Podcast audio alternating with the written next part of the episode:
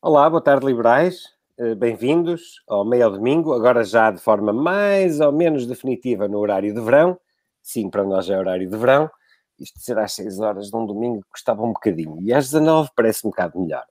Um, olá, Angelique, também. E bem-vindo ao nosso convidado, Carlos Marques Figueira, que, para além de ser um fundador do Partido Iniciativa Liberal, é o nosso coordenador de Lisboa e uh, o homem que que raramente dando a cara, mais faz porque as coisas em Lisboa funcionem e tenham verdadeiramente bons resultados, como temos visto, visto ao longo dos últimos tempos. Obrigado, Carlos, por, eh, por aceitares o nosso convite e por estares connosco.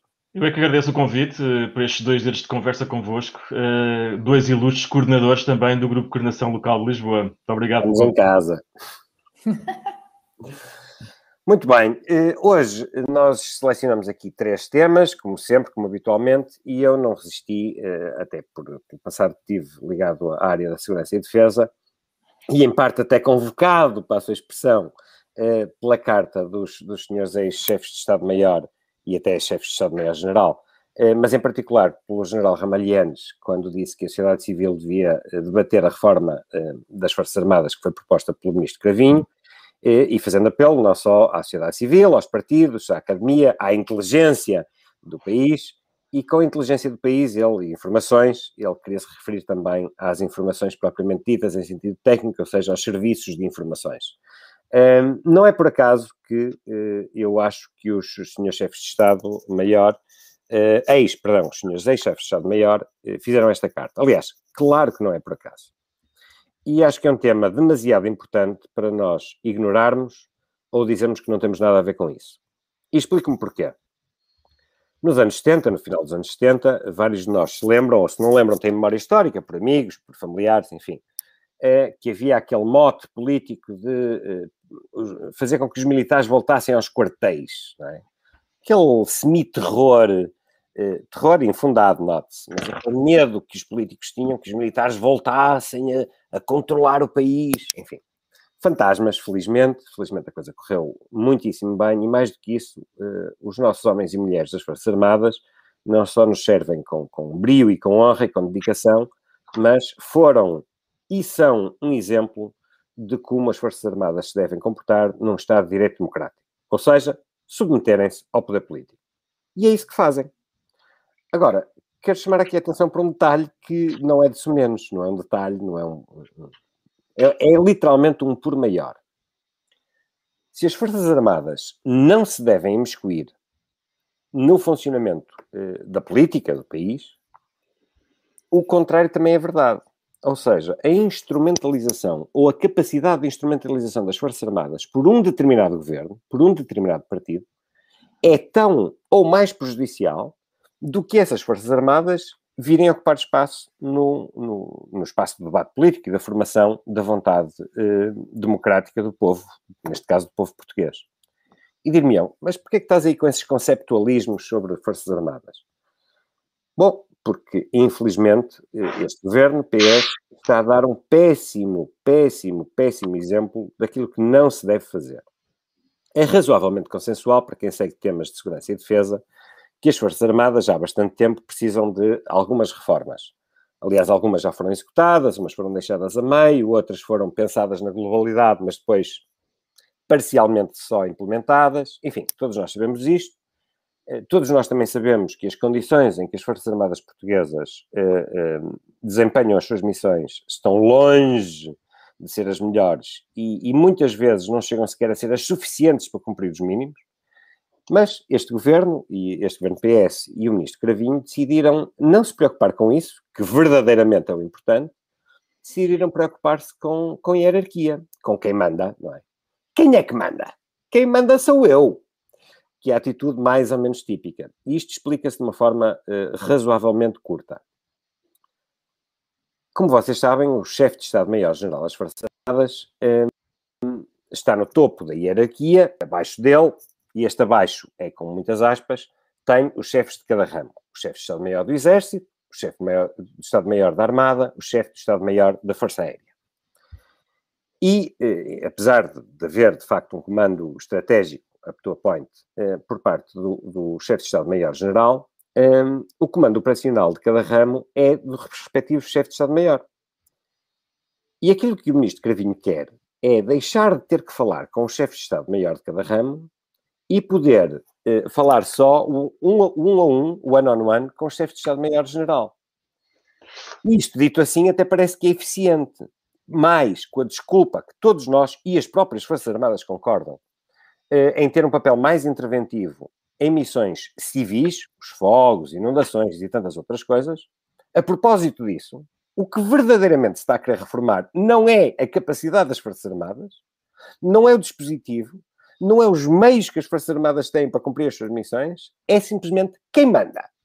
E pior, e isto é feito sem cumprir aquilo que já, já seria obrigatório em termos de ouvir os ramos, e os conselhos de cada, de cada, de cada ramo, isto é feito quase que à socapa, entre fevereiro e agora, eh, de forma unilateral, por um governo Agora, felizmente, a questão vai ao Parlamento e espero que seja muito debatida, se não mesmo chumbada, no modelo atual. Não estou a dizer que sou contra a reforma, notem.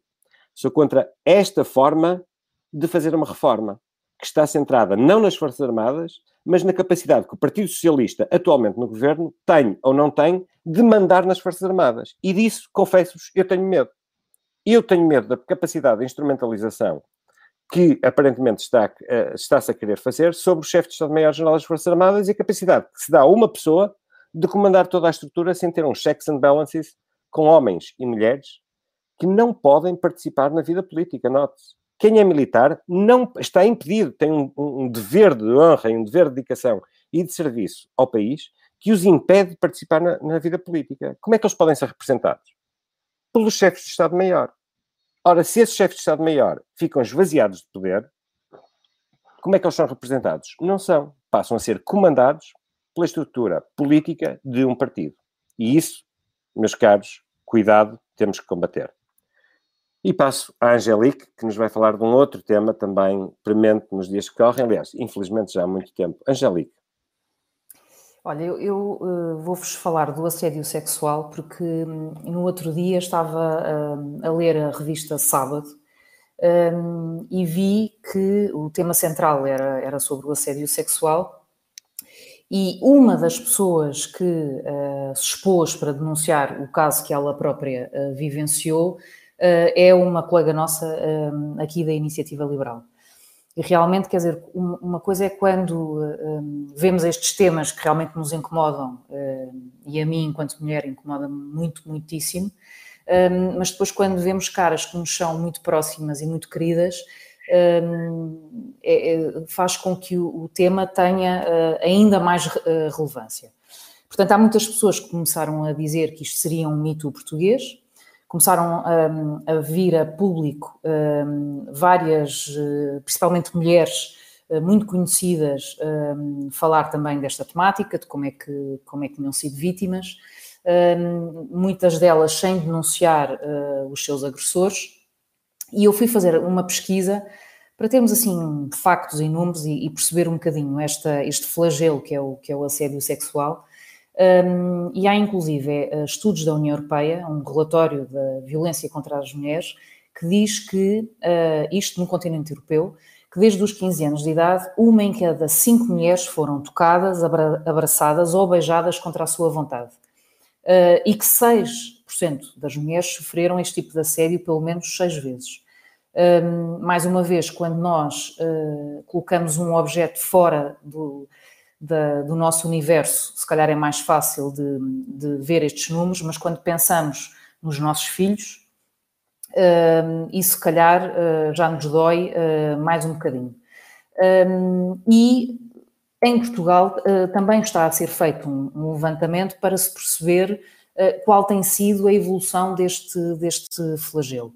Um, o CIEG uh, e o CITE, acho que é assim que, que se diz, falam que das vítimas uh, de assédio sexual que apresentam queixa, e que são muito poucas, uh, eh, 14,4% são mulheres e 8,6% são homens. Portanto, apesar de nós falarmos muito desta temática na, na, na, parte feminina, há realmente homens que são também eles vítimas desta, desta situação.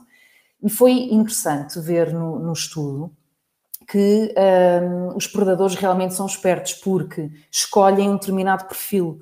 Uh, normalmente estas pessoas são mais vulneráveis e em ambiente laboral um, as vítimas têm na sua maioria ou um vínculo precário um, ou instabilidade uh, normalmente associada ao início uh, de carreira.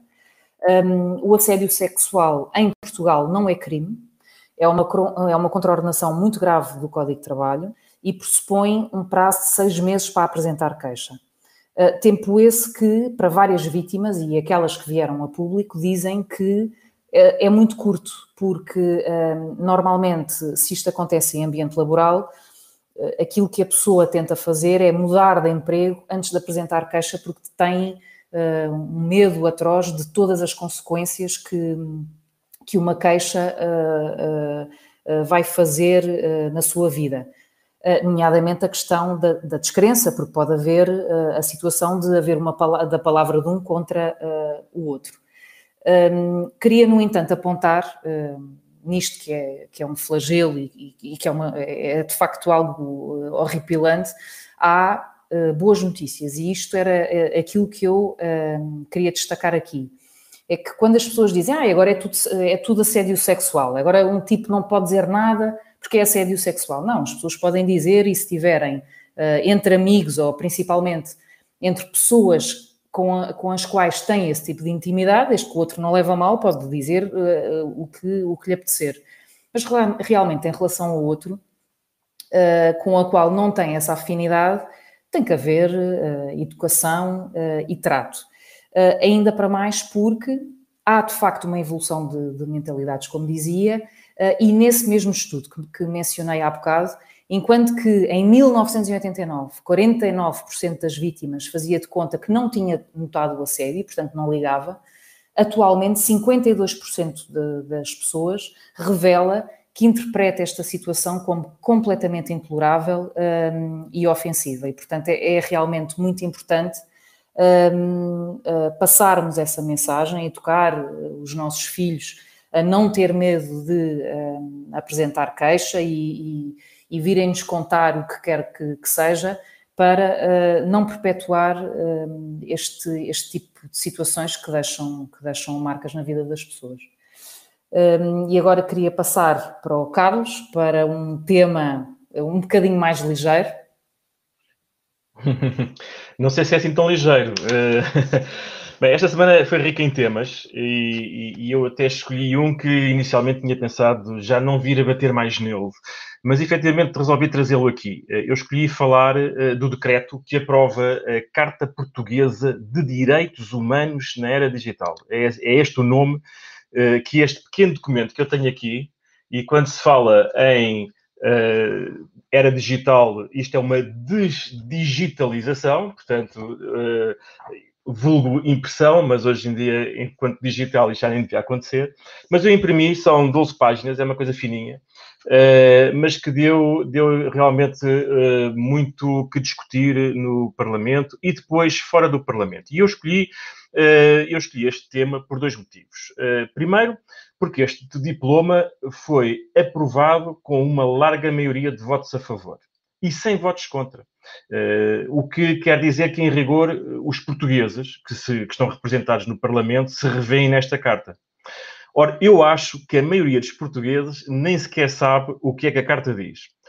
Mas também resolvi uh, trazer outra vez aqui o tema, uh, outra vez não, trazer o tema, apesar de ele já estar um bocadinho para trás, mais no tempo, porque a IEL se absteve na votação do diploma e, e eu consegui perceber pelas redes sociais e, sobretudo, dentro desta bolha eh, da minoria dos portugueses que eventualmente leram a carta, houve aqui efetivamente uma grande perplexidade em relação a esta abstenção. Ora bem, eh, a Carta Portuguesa de Direitos Humanos na Era Digital tem logo, desde logo este nome pomposo, eh, mas tem um nome pomposo para um documento, um diploma que tem uma data de coisas que, em rigor, servem de pouco. Um, na verdade, este, este diploma na, fala de muito de que nós já temos e já conhecemos, uh, mas introduz um artigo uh, que tem um conjunto de definições que podem permitir uma leitura de algo estranho e eventualmente perigoso. E, e, e realmente as, as críticas que existiram a este documento aí farão sentido. E faz isto de forma muito disfarçada, que é, que é algo que eu queria aqui também visitar. Ou seja, vejamos, a carta defende um conjunto de coisas, eu diria, fofinhas, numa linguagem mais informal. Uh, porquê? Porque é um conjunto de direitos uh, do cidadão em ambiente digital que, em boa verdade, já estão defendidos antes da carta. Por exemplo, diz coisas como Portugal uh, deve participar num processo de transformação da internet, uh, num instrumento que seja de conquista da liberdade. Sim. Uh, que toda a ordem jurídica portuguesa, todos os direitos, todas as liberdades também se aplicam na internet. Ok, muito bem. que todos têm o direito de livre acesso à internet. Ok. que compete ao Estado a eliminação de barreiras no acesso à internet e das assimetrias regionais em matéria de conectividade, que nós sabemos que existem. Diz que defende, por exemplo, a liberdade de expressão e a criação em ambiente digital. Diz que defende a liberdade de expressão. Eu já volto aqui. Diz que é proibida, por exemplo, e aqui em Portugal nunca se sentiu, mas sabemos bem que em alguns países isto é uh, crítico. Diz que é proibida a interrupção intencional do acesso à internet enfim, reforça os direitos de reunião, de manifestação, de associação, de participação em ambiente digital. Uh, fala do direito à privacidade em ambiente digital, que aliás já tinha sido transposto uh, para, para, o regime jurídico nacional, uh, e aqui reporto-me à transposição do Regulamento Geral de Proteção de Dados, que aliás também, agora aqui se fala no direito ao esquecimento, que também já tinha sido.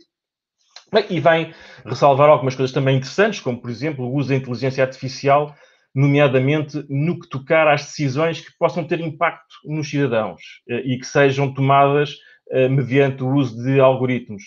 Eh, até aí mesmo o, o Regulamento Geral de Proteção de Dados também já trazia algumas coisas, mas aqui está mais alargado, naturalmente. Depois fala de direito ao desenvolvimento das competências digitais, espero bem que sim. É, aliás, é um ponto que eu acho muito relevante uh, para uh, o combate à desinformação. O direito à entidade pessoal e ao bom nome e à reputação. O direito à proteção, por exemplo, contra algum tipo de abusos que começam a ser eventualmente praticados e que uh, deverão ser claros, como, por exemplo, o da geolocalização, e que deverão realmente ser pedidos consentimentos aos aos cidadãos quando, quando utilizam ferramentas que possam ter este tipo de tecnologia. E, portanto, tudo isto parecem banalidades. Mas depois tem o artigo 6, o artigo da discórdia, que fala de proteção contra a desinformação. E, e pretende definir desde logo o que é desinformação.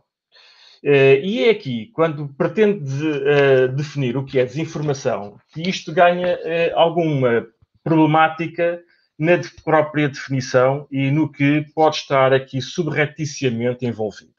Nomeadamente, considera que a desinformação é toda a narrativa que seja suscetível de causar um prejuízo público, nomeadamente ameaça aos processos políticos, democráticos, aos processos de elaboração de políticas públicas e, por exemplo, aos bens públicos, e depois diz, logo aqui à frente, mais uma coisa que é: o Estado apoia a criação de estruturas de verificação de factos e incentiva a atribuição de selos de qualidade por entidades fidedignas dotadas de estatuto de utilidade pública. Ora bem, eh, estes dois pontos que, que aqui aparecem nomeadamente aquela questão de atribuição de selos de qualidade por entidades fidedignas uh, que são dotadas de estatuto de utilidade pública, é, no fundo, deixa-nos aqui alguma perplexidade para a porta que isto pode abrir no caso de se pretender fazer algo que esteja para além daquele papel que nós queremos que o Estado possa ter. Uh, dito isto, eu diria que esta transposição para o direito português das recomendações que tinham sido aprovadas pelo Parlamento Europeu pode levar, pode levar, não estou a dizer que seja que leve, mas pode levar uh, a limitações que até podem ser graves à liberdade de expressão. Portanto, quando no mesmo documento, em cima, uh, o próprio documento fala que defende a liberdade de expressão, depois coloca o Estado a dizer o que é que efetivamente pode ser considerado liberdade de expressão. E aqui há um conflito entre as duas leituras. Bom, um, está em causa, eh, obviamente, aqui que se estão a dar mais direitos ao Estado, uh, enfim, e de certa forma alegando que o Estado assim consegue defender melhor os cidadãos. No meu entender, pela forma errada. Uh, penso e, tenho para mim que o que importa na verdade, é preparar os cidadãos para que tenham eles uma atitude crítica sobre aquilo a que acedem na internet. E casos como fake news e, e, e desinformação generalizada eh, passa muito pela, pela capacidade de ter cidadãos que estejam preparados, eu diria por via do conhecimento, para que possam ter uma atitude crítica naquilo que leem e naquilo que uh, divulgam e propagam utilizando as redes sociais e a massificação que a internet eh, permite fazer e que, efetivamente, por isso traz esta questão da desinformação como problemática. Mas dito isto, eu queria falar sobre uh, a questão da abstenção da IEL. E, e, e, portanto, o diploma de que falámos aqui, uh, eu já o disse, para mim é, é um chorrilho de nada, de verdadeiramente positivo, uh, tem até um traço de algo verdadeiramente negativo, e, portanto, jamais, claro, a ele poderia estar de acordo com o diploma. Eh, na verdade, eh, este diploma, eh, penso eu, a minha leitura é que tenta transpor de uma forma desajeitada a normativa europeia para tratar a questão da desinformação, essencialmente pelos canais digitais, mas tem, por um lado, componentes que até defendem forma quase eh, extremada a liberdade de expressão no contexto digital, mas a par de um artigo muito pouco justificado. É, portanto, diria eu, uma mescla de mau transvertido uh, de bom. Mas uh, não nos podemos esquecer uh, de que a EL tem tido no Parlamento um papel muito importante, questionando o governo, por exemplo, sobre uma questão que fazia parte e faz parte do programa do governo e estou a falar da questão do discurso de ódio. Uh, tem sido a ele que mais tem trabalhado este tema e discutido este, e levado este tema ao Parlamento. Uh, a ele tem pretendido que o governo responda a coisas que ainda não respondeu. O governo não respondeu que estudos é que foram encomendados para pôr isto em prática. O governo não respondeu como é que quer ou como é que pensa monitorizar este discurso de ódio nem, nem tão pouco como é que o vai definir. E ainda, o que é que vai fazer com estes estudos, com as conclusões? O que é que ele vai efetivamente pôr em prática? E isso leva-me a acreditar que será ele quem no Parlamento mais irá escrutinar no tempo o que possa ser intentado por, por este governo ou qualquer outro governo que pretenda tirar coelhos podres desta cartola, com base no documento que agora teve uma votação lamentavelmente tão expressiva por todos os representantes portugueses no Parlamento. Era isto. Obrigado, Carlos. Eu, eu se calhar, eu se calhar aproveitava já, Miguel, um, e voltando aqui ao teu tema, sendo eu uma sobrinha de um militar, uh, para te perguntar qual é a tua opinião sobre esta temática. Isto porque uh, nós aqui nesta fase de pandemia vimos os militares a assumirem um papel uh, importantíssimo, não é? Aliás, quem lidera a task force da vacinação é um militar. Exatamente. Uh, portanto, eles são necessários e, e, e podem ser uh, aproveitados em, em, não em ambiente de guerra, porque ainda bem que, que não precisamos, mas noutras necessidades da sociedade civil. Mas temos mas, missões portuguesas em, em, em, em guerra, de, é verdade, em ambientes de, de manutenção de paz e, e, perdemos homens, aliás, homens e mulheres, certo. obviamente. Mas, independentemente disso, uh, realmente aquilo que vemos uh, próximo de nós tem sido agora este papel mais, mais próximo no combate à pandemia. Portanto, eles são necessários, mas não se percebe muito bem esta polémica à volta desta carta. Ou seja, quando são necessários, são chamados, mas depois, quando é para mexer na estrutura, não são chamados. O que é que.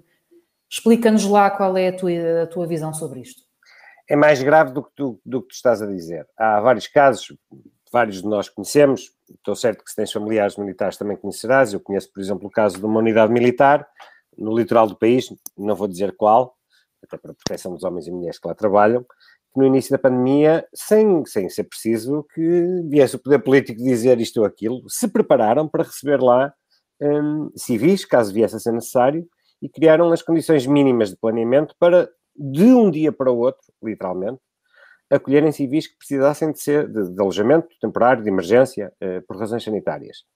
E nota que nem sequer tinham sido convocados para uma missão civil, ok? Ou seja, por estarmos aqui dentro das fronteiras do país, num ambiente de paz, há muito a tentação de eh, não olhar, infelizmente até menosprezar a função essencial das nossas Forças Armadas. Isso é um erro. É um erro a muitos níveis, muitos níveis. Primeiro, pelo envolvimento que os nossos homens e mulheres das Forças Armadas têm em missões internacionais e das alianças das quais fazemos parte, e que se não fizéssemos parte dessas alianças, estaríamos numa situação de profunda debilidade, ainda maior do que aquela que já temos por motivos económicos. Eh, mas não só. A evolução eh, do mundo em geral e do próprio conceito de defesa e das Forças Armadas, obviamente, torna bastante óbvio que há aqui uma série de, de, de, novas ameaças para as quais as Forças Armadas têm que se preparar. Algumas delas são vividas de forma muito, muito sentida, muito próxima por nós civis, como seja, por exemplo, o caso dos fogos. Não vou voltar a falar de uma cabritada dos Kamov, do MAI, esqueçam, nem sequer vou falar por aí. Mas é por demais evidente que o país em incêndio, o nosso país, Portugal, durante a época de incêndio, está sob ataque de uma ameaça não é um país estrangeiro, mas é uma ameaça. Morrem portugueses. Okay? Uhum. O nosso território está sob ameaça. Mas para dar um exemplo, o caso da pandemia é outro, como, como te acabei de dizer, que houve preparação por parte dos militares e felizmente agora temos o planeamento militar a tratar das vacinas, senão era o fim do mundo em cuecas, como aliás foi, não é? E agora a coisa está, está muitíssimo melhor. E muitos, muitos, muitos outros casos. Mas, por exemplo, naquilo que o Carlos acabou de dizer, é bastante óbvio que todos os países devem ter um cibercomando, comando militar. Porque sim, as nossas instituições, as nossas infraestruturas, infraestruturas críticas podem estar, e algumas delas já estiveram, sob ataque cyber, e precisamos que as nossas Forças Armadas também aí tenham capacidades. O que está aqui em causa não é isso. O que está aqui em causa é que, menosprezando este este, este, esta dedicação que os homens e mulheres das Forças Armadas têm ao país, este dever e, e com muita honra exercem em favor de todos nós, não foram ouvidos, não foram respeitadas as instituições que normalmente existem para pensar, amadurecer, fazer estudos, consultas sobre reformas das Forças Armadas, e houve aqui uma clara intenção política. E este, este aspecto da forma como esta reforma é, a forma como esta reforma é proposta, não é por acaso. Porque se as intenções são assim tão boas, porquê é que não quiseram ouvir os militares? Hum. É, que, todos nós, ou quase todos nós, podemos, no limite, sendo ou não sindicalizados, ter um sindicato do nosso setor para nos, para nos defender, não é? Pelo menos para berrar mais alto. Eh, todos nós, de uma forma ou de outra, e nós na Iniciativa Liberal fazemos isso todos os dias, nos chegamos à frente para ir a eleições e tentar representar os liberais e a liberdade de expressão e tudo isso. Os militares não podem. Não podem fazer isso. Estão proibidos pela sua função militar de fazer isso. Obviamente que os chefes de Estado-Maior e toda a estrutura, hierárquica das Forças Armadas que estão no ativo, esses sim são os verdadeiros democratas que têm honradez de saber que ao servirem o país não podem estar uh, ao serviço de interesses políticos. E o que é que eles fazem? Calam-se e aguentam. Quem é que pode falar por eles? Aqueles que já passaram à reserva, os reformados. E a Carta dos 28, ex-chefes de Estado-Maior e chefes de Estado-Maior-Geral, representa exatamente isso. Portanto, é uma ofensa profunda às Forças Armadas e nelas a todos nós que o ministro tenha o desplante, tenha a ousadia, tenha a malcriação de dizer que isto é um grupo de interesses que, de, de, reformados que querem continuar a ter, a ter uh, influência nas Forças Armadas, que é corporativismo. Corporativismo é ele, que, em favor do governo do Partido Socialista, quer comandar a estrutura militar em favor próprio. É isso que aqui está em causa. Nós temos, de um lado, homens e mulheres profundamente dedicados à causa pública, um bocadinho, olha, em certa parte, como os médicos e enfermeiros durante esta pandemia, que não dormiram, que não, que não foram a casa, que pouco ou nada reclamaram eles próprios. Depois houve uma outra instituição, estamos a lembrar, obviamente, da Ordem dos, dos Enfermeiros, ainda que nem sempre com as melhores razões, mas não interessa. Nas Forças Armadas não existe isso. E, portanto, da mesma forma que os militares têm um dever especial de recato nos assuntos públicos, o Ministro da Defesa tem um dever especial de recato em questões militares. E esse limite foi ultrapassado. Nós hoje, por melhores que digam que são as intenções de uma reforma que de facto é necessária, não esta, mas uma, uhum. nós hoje temos legitimamente que questionar quais são as intenções políticas do governo do Partido Socialista ao querer que uma pessoa em cuja nomeação eles são preponderantes comande toda, toda a hierarquia militar, sem nenhum tipo de checks and balances, perante uma estrutura que não é da administração pública típica e que não se pode defender em termos políticos. É muitíssimo grave. Eu estou profundamente chocado e dou toda a minha solidariedade aos homens e mulheres das Forças Armadas, avisando que é, é a minha, minha pessoal posição de que sim, é preciso uma reforma, uma reforma que dignifica as Forças Armadas, que alargue o âmbito da missão a mais missões civis, como aliás já temos visto, verdade seja dita, e, e eles próprios têm vontade, epá, mas que não instrumentalize politicamente os militares. Que é isto? De hoje para amanhã temos o partido, o Largo do Rato a mandar o, os homens de um quartel vir para a rua? Era o que faltava. E basicamente é isto. Pode mandar os homens de um quartel ir para a rua, pode mandar os aviões ir para o ar, pode mandar os submarinos fazer o que se quiser. Ficava estamos, a, estamos a exagerar. Mas, é. na realidade, face a este a da reforma, estamos a exagerar só um bocadinho. Porque o comando operacional das forças passa a estar no chefe de Estado-Maior-General das Forças Armadas. Portanto, teoricamente, isso é possível. E depois, eh, isto é uma discussão técnica, não vamos ter lá aqui, vamos manter isto político. Mas deixem-me só dizer uma coisa. Uh, há muito quem do governo venha com exemplos de lá fora, isto e aquilo. É pá, malta.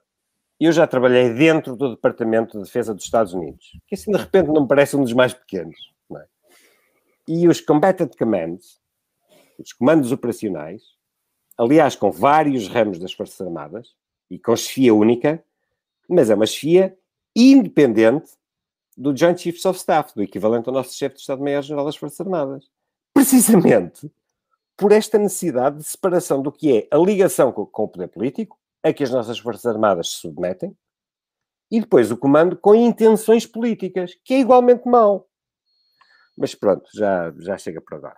Um, Sim, Miguel, e, e, sobretudo, eh, quer dizer, eu acho que todos concordamos que deverá haver reformas e, e, que as Forças Armadas também precisam de uma reforma, mas essencialmente esta reforma, tanto quanto li, foi feita completamente sem o envolvimento dos claro. envolvidos. E, e, numa reforma deste tipo foram assumidas opções desta forma, eh, sem, sem fundamentação e numa lógica de política de facto consumado o que me parece, desde logo, uma muito má forma de trabalhar qualquer reforma profunda que se queira fazer em qualquer área, não é só nesta uh, em particular. Se calhar já que estava com a palavra e, e passava aqui uma pergunta à, à Angélica. Ah, Angélica, no, no, teu tema que, que apresentaste aqui, uh, há aquele caso do, do Bloco de Esquerda, uh, não sei se queres fazer alguma leitura uh, desse caso em particular naquilo que apresentaste. Uh, podemos trazer este caso também aqui a, ao tema? O, o, caso do Bloco de Esquerda é diferente, ou seja, o caso do Bloco de Esquerda não é um caso de assédio sexual, daquilo que eu estive a ler é um caso de violência doméstica, que é um crime um, com, com um enquadramento jurídico completamente diferente, não é uma contraordenação. Um, e, e, mas é, o exemplo que tu levantas realmente é um exemplo interessante, porque um, tu tens duas pessoas que dizem ser vítimas, portanto, a mulher que acusa Um, o membro do, do, Bloco de Esquerda diz que ela é a vítima, ele, por sua vez, diz que ele é que era a vítima e, e não dizia nada por, enfim, para, para não se expor.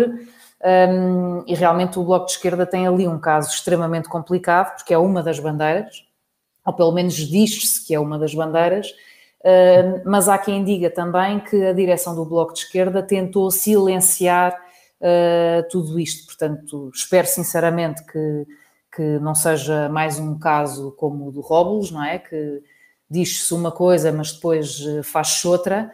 Um, e que uh, a direção do, do, Bloco de Esquerda não, não, enfim, não use este tipo de, de, de temas para, para, para, impor bandeiras como se fosse uma bandeira uh, da esquerda, que, que, é completamente errado.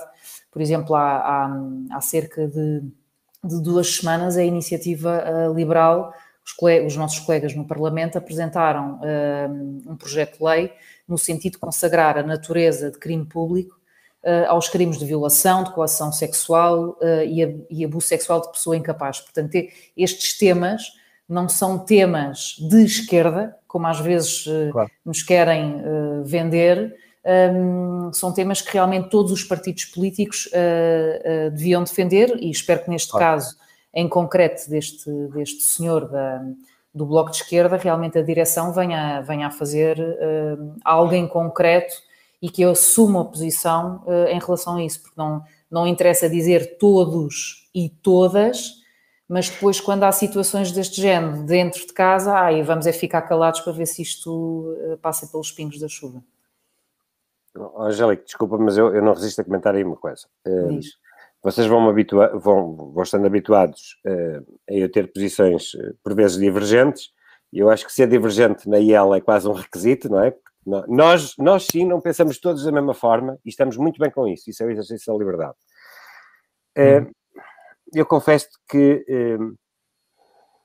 que me choca os prejuízos, eh, sobretudo neste tipo de crimes. E estou a utilizar o plural de propósito, porque, pelo menos para mim, na minha cabeça, o assédio sexual, eh, pelo menos em muitos, muitas das suas variantes, eh, não andará longe do, daquilo que justifica que, que outras coisas também possam ser crime.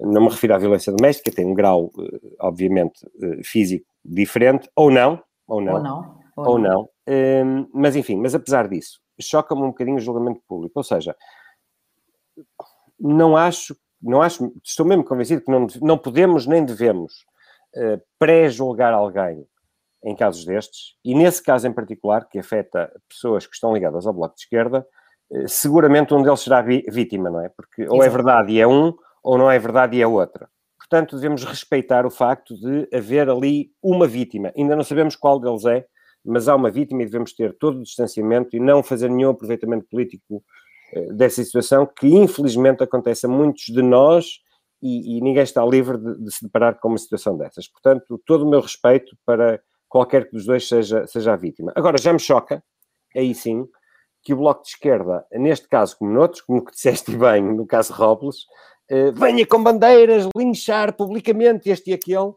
e depois, quando, quando os casos são dentro de casa, eh, utiliza exatamente estes argumentos, que são argumentos de liberdade e de responsabilidade, que é não vamos fazer pré-julgamentos, vamos, vamos ter a serenidade suficiente perceber que há de facto aqui qualquer coisa má, mas que nós não sabemos exatamente o que é. E o Bloco de Esquerda, quando é com outros, não tem essa contenção. Portanto, eu não, não, não me choca a contenção do Bloco, de que tu estavas a, a referir, choca-me a falta de contenção do Bloco em todos os outros casos. É? Eh, e essa, essa tentativa de linchamento público. Mas, mas enfim, esta, esta minha postura tradicional de, de, tentar ver o outro lado da barricada, de ser, li, de ser livre ao ponto de ver que os outros também podem ser. Se me permites, agora, já, agora digo eu, já que estou eu no uso da palavra, deixa-me fazer uma pergunta ao, ao Carlos. Uh, não é bem uma pergunta, é mais um comentário. Eu sou daqueles que, portanto, é, é preciso recordar que a IEL não se, não se limitou a abster. Houve dois votos, duas votações, e numa das votações votamos contra, e na hum. outra houve uma abstenção. E, e eu confesso que sou daqueles que percebe a abstenção. Qualquer um de nós, imagina até que o João, gostava que fosse assim, não me parece. Acho que num, num tema destes em que temos opinião, é sempre uma chatice uma pessoa ter que se, que se abster. Mas há coisas boas na intenção e em boas partes do articulado. Tu disseste que achavas que eram mais banalidades, mas às vezes é importante fixar em letra de lei aquilo que nós já consideramos, consideramos banalidade, para serem liberdades que, de forma clara e inequívoca, estão na letra da lei. Portanto, eu, eu, eu saúdo um, a tentativa de fazer um bem. Acho é que foi um bem mal feito. Conhecem o conceito, não é? Uma pessoa com a melhor das intenções ir agarrar uma pessoa que parece que vai a cair e em vez de agarrar, empurrá-la e ela ainda cair pior. Chama-se isso um bem mal feito. E acho que esse artigo 6 é, é, é, é profundamente equívoco e acaba por manchar de forma muito forte o diploma. Mas o diploma em si não sou inteiramente contra. E por um motivo já há alguns anos que eu venho defendido, eh, venho a defender, junto de, vários amigos e em vários fóruns, uma coisa a que eu chamo a Declaração Universal dos Direitos de Personalidade Digital.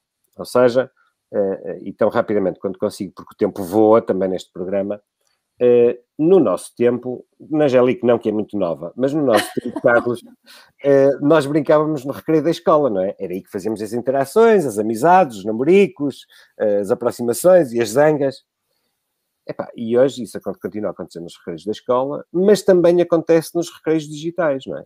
Nos, mas é verdade, quer dizer, quando, quando, quando, o meu filho está num jogo com amigos, uns que eu conheço, outros que eu não conheço, zangam-se, aproximam-se, falam das namoradas e falam disto e, da, e daquilo, e isso também é formação de personalidade. E seria errado nós pensarmos que o espaço digital não deve ter um mínimo de segurança, um mínimo de regras, para que possamos exercer a nossa liberdade. Ou seja, a selva é um lugar livre, mas não é um lugar onde nós podemos ser livres, porque senão somos comidos pelo animal que estiver mais próximo, não é? Percebem o que quero dizer? Seja, tem, as condições de segurança e de, e de, exercício de liberdade em sociedade implicam um conjunto de regras eh, que todos temos que aceitar. E isso passa-se num recreio mesmo quando o professor não está a ver, mesmo quando a contínua não está a ver, há um conjunto de regras entre os miúdos. Epá, se tu fores bufo, amanhã levas, não é? Isto são regras sociais. E não me choca de todo, de todo, é que o mesmo aconteça eh, no mundo digital. O, a pergunta ou o comentário que eu queria ti é outro. É, partindo desta minha posição, eu acho que uma coisa como esta carta tem aquele nome, Carta de Direitos Humanos na Era Digital. O grande problema não será, nós debatemos aqui o outro articulado e o artigo 6 que acho que estamos todos mais ou menos de acordo, eh, podemos é depois distinguir como é que faríamos melhor. A minha questão é, esta carta, como muita da legislação portuguesa, parece-me pensada para falar da intervenção do Estado. Ou seja, o Estado é que dá direitos e é que retira direitos. O Estado é que garante a, combate à desinformação ou não, não garante. Em vez de, como numa Declaração Universal dos Direitos de Personalidade Digital, estar centrado no, no cidadão. Isto é, reconhecer ao cidadão. Reconhecer não. Reconhecer ao próprio Estado que o cidadão tem direitos que ele não pode ultrapassar. Sejam de liberdade de expressão, sejam de segurança, disso tudo. Concordas com esta visão? Isto é, não poderia o governo, por um lado, e o Parlamento, por outro, eh, tentar chegar a este objetivo que me parece benigno, de uma forma em que se centrasse mais no cidadão do que na atuação do Estado? Não será isto uma divergência, no mau sentido, para um maior controle do Estado? Oh, oh, Miguel, mas olha que toda a carta, de um modo geral, uh, tem a visão de, de, de, de, colocar o Estado no centro do que há para fazer. Não é só neste artigo que isso acontece. Uh, eu, se calhar, sou daqueles tais poucos cidadãos que leu a carta, que a carta lê-se rapidamente, ela é pequena. Uh, e efetivamente há vários artigos que chamam o Estado à exigência de fazer, de promover. Em alguns casos eu consigo compreender que o, o, Estado tenha que ter um papel, por exemplo, naquele caso que vos falei, de haver acessibilidade de internet de um ponto de vista geográfico de forma mais homogénea ao longo do território, há com certeza uh, algumas questões em que é o Estado boa. poderá ter que intervir para, de certa forma, um, e, e, para dar a liberdade de igualdade de acesso. E, portanto, não haver aí o favoritismo de quem está na urbe e quem está uh, fora dela. mas aí não me parece tão grave. Eh, tudo isto me pareceu mais exacerbado naquele tal artigo 6, que, aliás, quando as pessoas que estão mais contrárias a esta carta falam da carta, falam do artigo 6. Porque é aqui realmente em que o Estado tomou um papel que eu diria está um papel demasiado protetor e, e, e deixou, e deixa menos espaço para o cidadão poder decidir sobre aquilo que quer uh, uh, e consegue fazer. Eu, eu pessoalmente, uh, sou muito mais vocacionado para promover, e se aqui dissesse que o Estado deveria promover, também diz alguns na, neste, neste articulado, que deve promover a educação digital. Se, se o Estado efetivamente se concentrasse em promover que as pessoas têm os instrumentos uh, suficientes de conhecimento para poderem distinguir uh, e, e, não fazerem leituras acríticas daquilo que recebem, acho que se, uh, a prazo teremos um caminho melhor do que um Estado que vai criar um mecanismo de filtragem em que dá a papinha feita já no final e, e censura. Faz... E censura, não é? E, eu ia lá, eu ia lá, que dá, a papinha feita e que pode, inclusivamente, vir a fazer o que quiser disso, porque se é o próprio Estado quem vai ser o, a entidade que vai fazer a verificação de factos ou que vai dar, eh, ou que vai decidir quem é que pode fazer a tal verificação de factos, a tal a, atribuição de selos de qualidade, é o Estado que vai fazer isto, eu não fico nada tranquilo em ver um está, o Estado neste papel. E aqui sim, eh, muitos disseram que isto aqui apelava um bocadinho para aquilo que no passado foram os instrumentos de começo de censura, e é verdade que sim, quer dizer, nós sabemos que, do modo geral, eh, é quando um Estado diz aos cidadãos eu vou-vos fazer isto, mas é para o vosso bem, acreditem, eh, que ganha às vezes posições que são limitadoras da liberdade individual e que toda a gente aprova. E é por isso é que isto é feito. Quando isto é feito debaixo de uma ditadura, uh, é o que é. Quando isto é feito em democracia, significa que se consegue, com papas e bolos, uh, levar-se a água ao moinho. Eu sei que mostrei dois provérbios, mas foi de propósito, só para não chamar tolos a ninguém, está bem? Muito bem. Obrigado, Carlos. Nós pisamos o red line do, dos três quartos ao domingo em vez de meio ao domingo e, portanto, vamos mesmo cortar por aqui. Uh, fico com este sentimento de uh, alegria da IEL não se opor a que haja mais acesso à internet por esse país fora e em tantas outras questões, mas com aquele amargo de boca de, daquele artigo que nos obrigou a, a abster. Carlos, muito obrigado por, teres, por estares aqui connosco ao domingo. Angélica, obrigado pelo convite. Muito bem por trazeres este, este, este tema tão importante e vamos continuar vigilantes em três temas que têm muito a ver com a liberdade individual e com a liberdade no país que temos. Obrigado vamos a todos. Continuação bom domingo. Bom domingo.